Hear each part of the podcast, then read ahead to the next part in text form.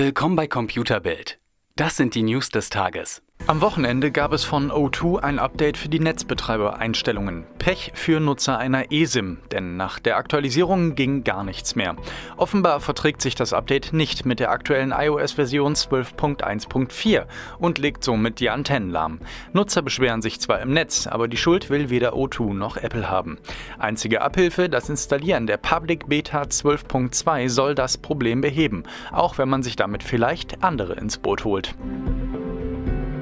Vor zwei Jahren brüstete sich Tesla-Chef Elon Musk damit, dass die Sicherheitsbehörde der amerikanischen Highways den Fahrzeugen von ihm eine 40% niedrigere Unfallquote nach Installation des Spurhalte- und Spurwechselassistenten Autosteer bescheinigte.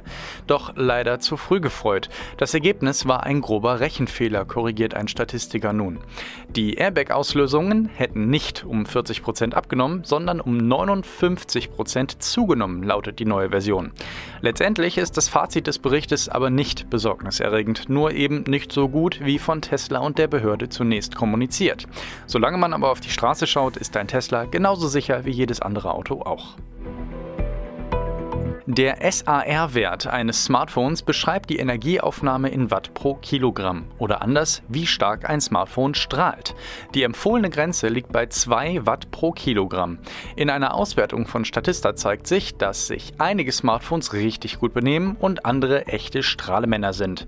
So liegen gleich zwei Xiaomi-Geräte auf den ersten vier Plätzen, zusammen mit zwei Produkten der Firma OnePlus. Der unglückliche Sieger wurde mit 1,75 Watt pro Kilogramm erwischt.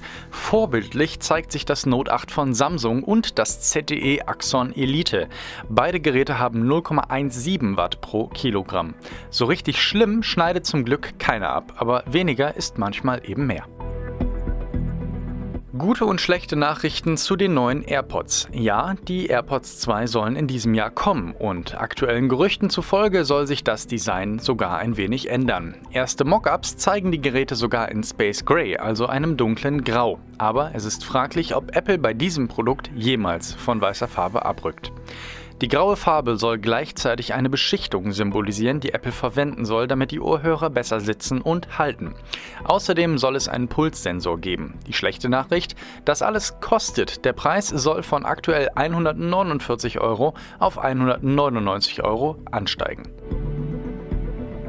Sie ist Deutschlands erfolgreichste Influencerin und hat über 4,5 Millionen Abonnenten. Mit dem Allgemeinwissen klappt es allerdings nicht immer so wie mit dem Bloggen. Das bewies Bianca Klaassen von Babys Beauty Palace Freitagabend im Quizduell.